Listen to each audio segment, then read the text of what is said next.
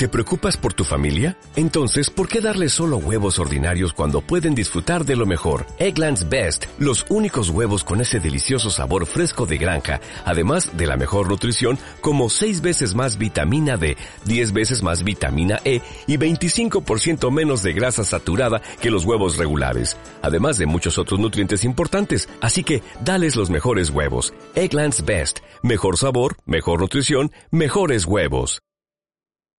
Radio Claret América presenta Mujeres de Hoy, un programa con información con enfoques para generar una actitud firme, atractiva, responsable y creativa. Mujeres de Hoy. Mujeres de Hoy. Cuando se analizan opciones, se toman buenas decisiones. Con ustedes, la titular de este programa, Andrea Saldaña. Aquí iniciamos.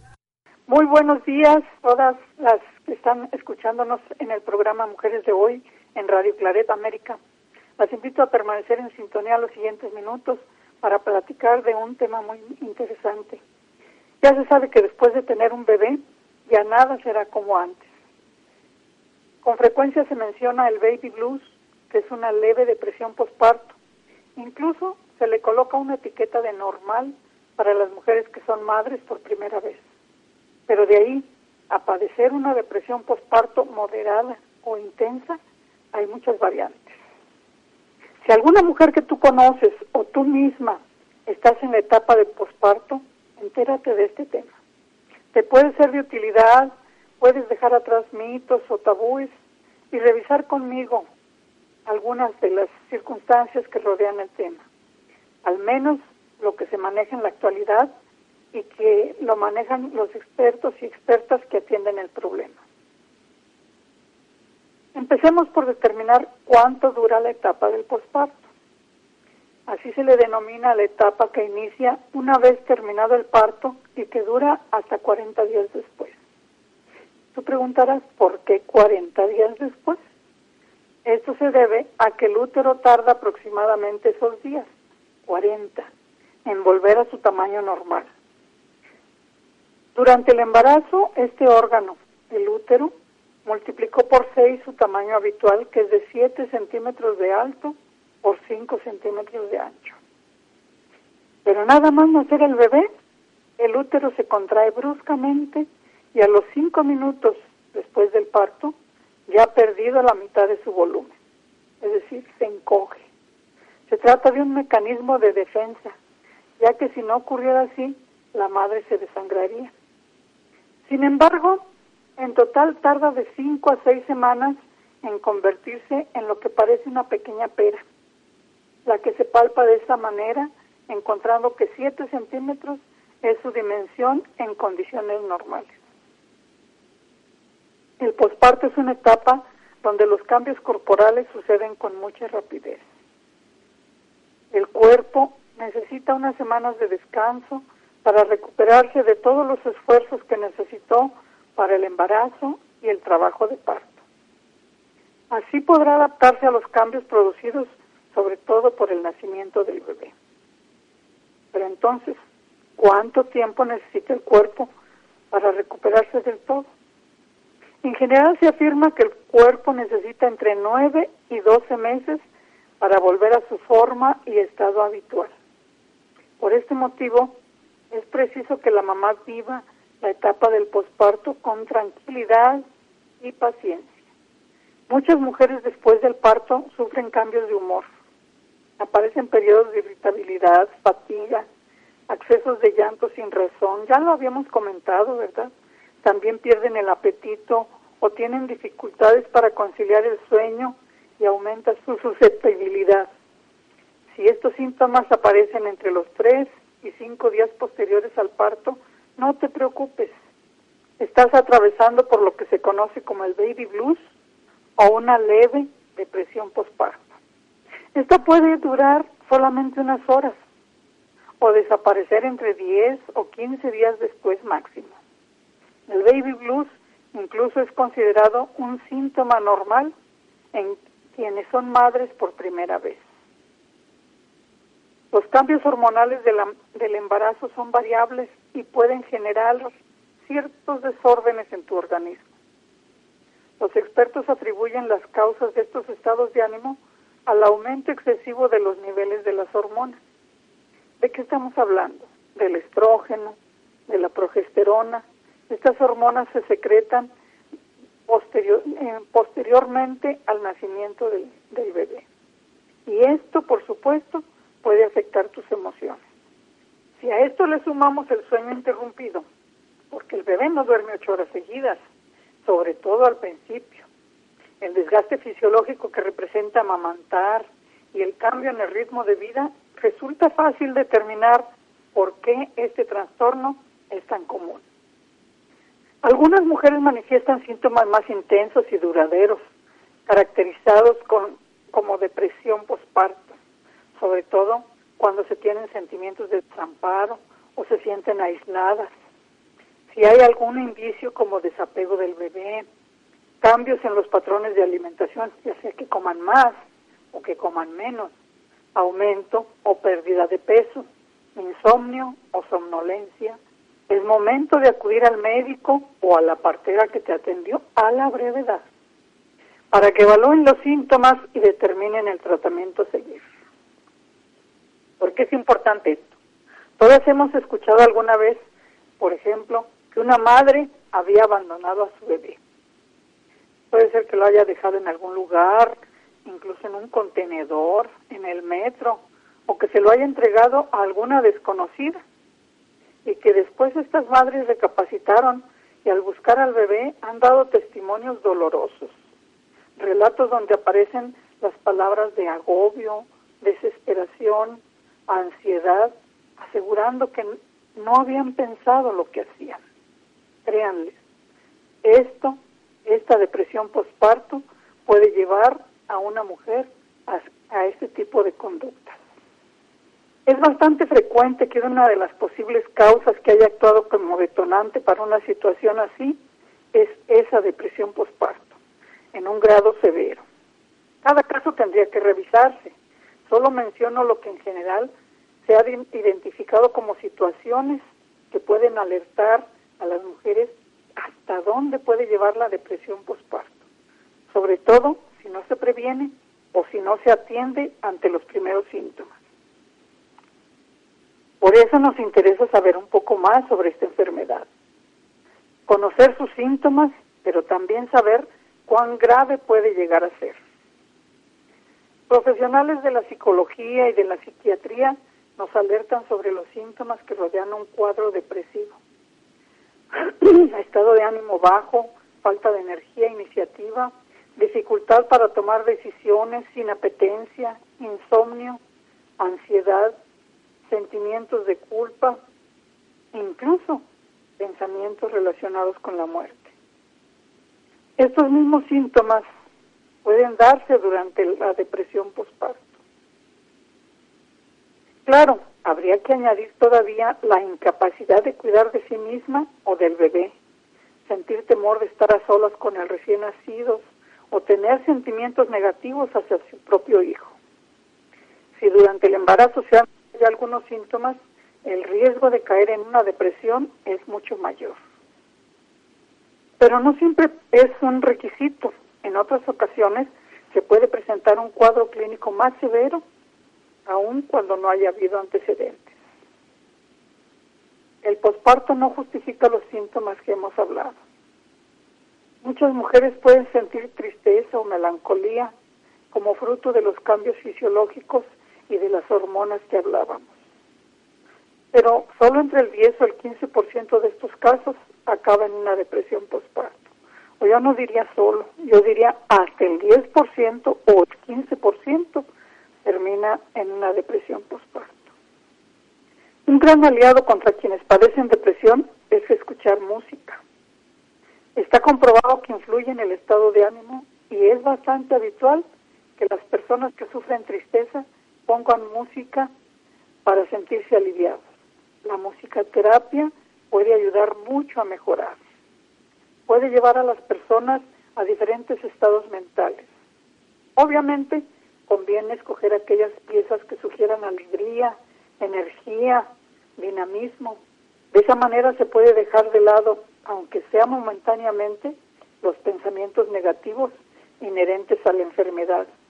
y además se dejará llevar por lo que esté escuchando. Por eso pedimos a Cabina que nos vayamos a escuchar, gracias por la música, en la interpretación de Ava. Vamos a disfrutarla.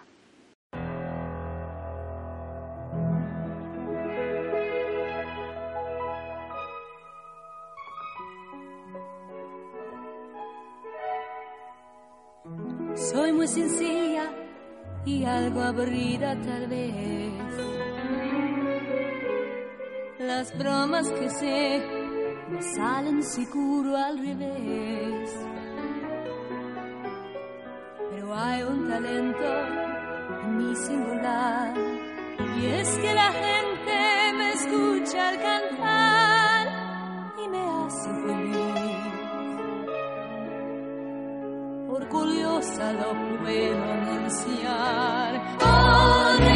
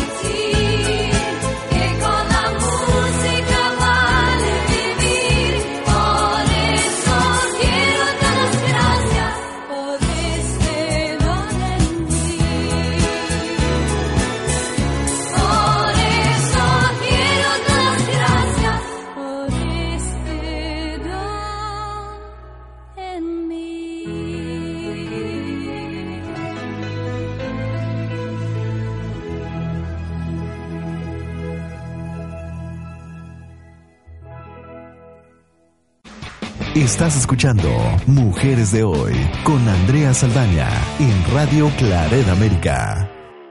Regresamos con ustedes, amigas y amigos que nos escuchan aquí en Radio Claret América. Estábamos hablando de la depresión postparto o del baby blues.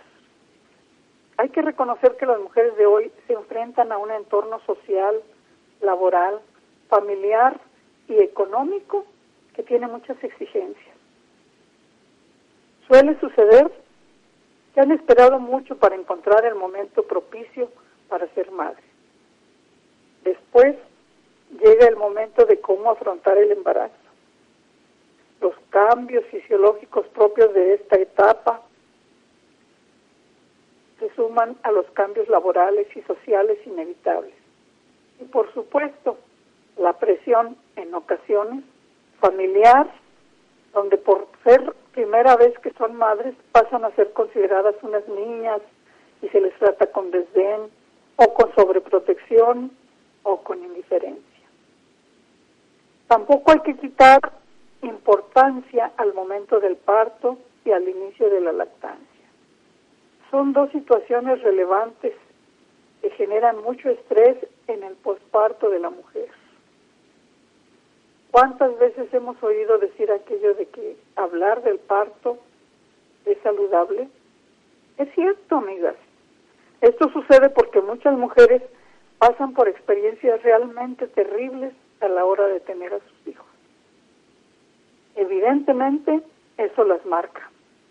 Hay incluso en México y en otros países un movimiento muy importante que ha documentado tratos desagradables, irrespetuosos y a veces hasta francamente violatorios de los derechos humanos. Se ha venido documentando o nombrando como violencia obstétrica y se impulsa la estrategia para contrarrestarla como el parto humanizado. ¿Por qué humanizado? Porque necesitamos imprimir ese carácter humano a ese momento tan importante del parto. Entender las mujeres que van a ser madres, los hombres, padres de esos bebés que las acompañan y el personal, que es un momento que tenemos que generar los mejores sentimientos hacia esta mujer que está atravesando por el parto y después por el posparto. Porque en el posparto sucede lo mismo, decíamos, con la lactancia. El inicio puede ser muy estresante, sobre todo cuando no ha recibido apoyo o cuando surgen dificultades. Esto a veces dispara sentimientos de culpa, tristeza y sentimientos negativos y derrotistas si esta lactancia no se da en las mejores condiciones. Cuando existe un entorno familiar y social amable, que apoya la maternidad, está pendiente de las necesidades de la embarazada y que cuenta con ayuda en estos momentos especiales de su vida, habrá menos posibilidades de que la mujer sufra una depresión postparto. Obviamente estamos hablando de una mujer que no ha tenido antecedentes de enfermedades psiquiátricas o de otras situaciones que van más allá de lo que es la influencia social o familiar. ¿De qué estamos hablando? ¿De casos leves? ¿De casos serios? ¿De casos graves? ¿Qué hacer en estos casos? ¿A dónde puede acudir la mujer? Lo primero que recomendamos hacer es la prevención. Si la mujer conoce más de cerca la maternidad, se, enfrentará a este mundo en el momento en que, desde el momento en que ven un test positivo para el embarazo. Ahí empieza todo. Hay que enfrentar mitos, perder miedos y normalizar lo que desde, el, desde que el mundo es mundo se viene en, manejando, se viene viviendo, que no es otra cosa que escuchar que las mujeres saben parir y saben criar como si uno naciera con un chip que se activa en el momento en que sale embarazada. No, amigas, hay que acabar con la creencia de que tener hijos no te permitirá ni hacer otras cosas en la vida y, sabe, y tú ya sabes todo lo que se tiene que hacer. Tenemos que aprender, tenemos que leer, tenemos que acudir a personas que saben precisamente lo más uh, con toda certeza lo que uno puede hacer como madre y de lo que uno se tiene que retirar. Situaciones falsas que no fácilmente lo van a aceptar quienes ya tengan esos pensamientos negativos. Cuando se participa en grupos de apoyo puede ser de gran utilidad. Es una buena medida para destruir todos estos mitos, estos tabús y tener información realmente que sea de utilidad. Pero si ya ha pasado, si ya no se puede prevenir porque ya existen los síntomas de una depresión postparto, o, incluso se van en aumento, ¿qué podemos hacer? Podemos sugerir podemos ayudar a que la persona vaya a ponerse en manos de una profesional lo antes posible. Acudir a una psicóloga o a una psiquiatra que pueda valorar la situación presente y establecer un tratamiento. Solo la psiquiatra puede manejar farmacoterapia, es decir, el tratamiento a base de medicinas. Pero este tratamiento siempre debe ser acompañado también de psicoterapia. Debemos vencer los tabús sociales y dejar que ante un problema nos trate el profesional adecuado con los recursos que se sabe que funcionan. Si deseas, si dudas dónde acudir, consulta con tu partera o con tu médico de cabecera o con una amiga que realmente te dé eh, el nombre, el domicilio, el teléfono de profesionales que ella conozca y que te está recomendando por una situación que haya pasado o que alguien haya pasado y haya tenido esa experiencia. La depresión es una enfermedad que afecta a muchas personas, millones de personas, pero hay todavía un gran desconocimiento. Es por eso que quizá en el intento de ayudar a veces decimos frases que a la persona deprimida no le hacen ningún bien. Esas frases de deja de quejarte, todo está en tu mente, bueno, estás así porque quieres, o al contrario, anímate, anímate, échale ganas, échale ganas. Hay gente que está mucho peor que tú y se ponen a recitar todos los males del mundo que no necesariamente tiene esta mujer. Ciertamente, algunas frases son más acertadas que otras, pero ninguna de estas que hemos mencionado tiene en cuenta que la depresión es una enfermedad. Igual que no le dices a alguien que tiene resfriado común, échale ganas, échale ganas, que no, con eso no se le va a quitar. Es una enfermedad, es un trastorno afectivo que impide a la persona que lo padece analizar la realidad. En las mismas condiciones, alguien que no está afectado no puede tampoco analizar por lo que está pasando la persona que está siendo afectada. Estas frases dañan, alimentan el sentido de culpa de quien está deprimida y además la hacen sentir aún más sola y más incomprendida.